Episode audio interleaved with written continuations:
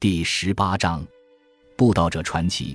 一零九十六年的晚春，在布道者们刻意掀起一场基督教沙文主义的浪潮之后，先期出发的十字军在隐士彼得的鼓动下离开了莱茵兰，开始寻找任何可能被视为基督敌人的人。这并不奇怪，他们不必离家很远就可以找到假想敌。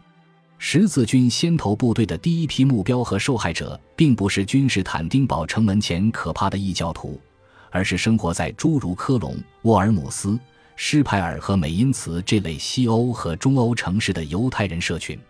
在一零九十六上半年中，受隐士彼得以及圣战布道所宣扬的民粹观点强烈影响而充当马前卒的小头目中，有一个名叫弗隆海姆的埃梅科的人，他是一个富有的贵族。被一位编年史家评价为由于其暴虐的生活方式而声名狼藉。在一零九十六年，埃梅克率领的小分队是集结在美因茨的一点二万名莱茵兰十字军部队中的一部分。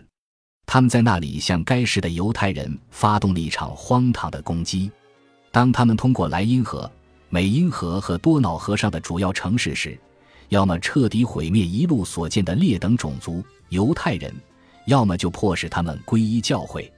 同一位编年史家如此写道，流露出与埃梅科同样的反犹主义偏见，即使他对这位伯爵的品性颇有意见。美因茨的犹太人在这股恐怖狂潮沿着交通大道一路蔓延到他们的城市之前，便已听闻此事。附近的许多城市都发生了房屋和犹太会堂被焚毁的暴行，伴随着殴打。大规模谋杀以及从犹太人那里偷窃大量钱财的事件。当暴力攻击发生后，很多犹太人向美因茨的大主教罗特哈特求助，后者为大约七百人提供庇护。避难所位于他自己宅邸的宽广大厅里，远离埃梅科伯爵及其爪牙的视野。在这样一个安全又坚固的地方，难民们也许会安然无恙。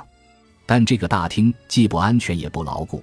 不足以抵御十字军的邪恶，他们在黎明时分包围了大主教的住所，砸碎了大门，开始了一场大屠杀。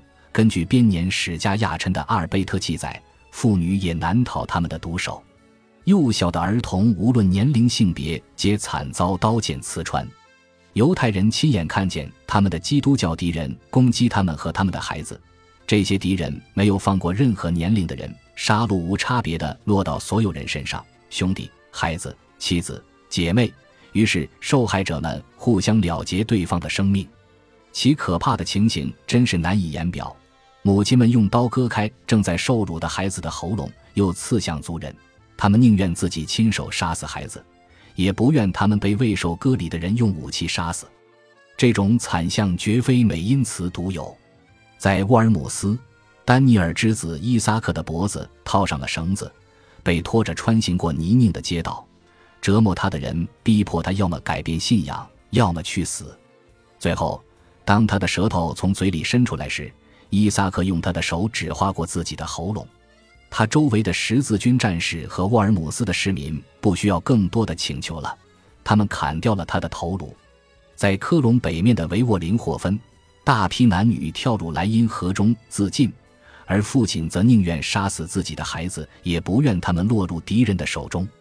这场反犹的暴力狂欢到底是由十字军的广泛共识所引发，还是这件事只是代表了一群狂热暴民的嗜血欲望？我们已经无从得到确切的答案了。但此事对美因茨犹太人的悲惨影响是显而易见的。从这场残忍的屠杀中逃出的犹太人寥寥无几。亚琛的阿尔贝特写道。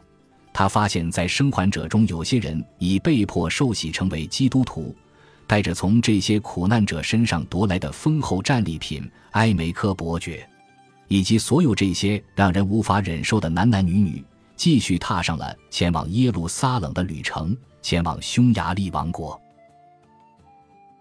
感谢您的收听，喜欢别忘了订阅加关注，主页有更多精彩内容。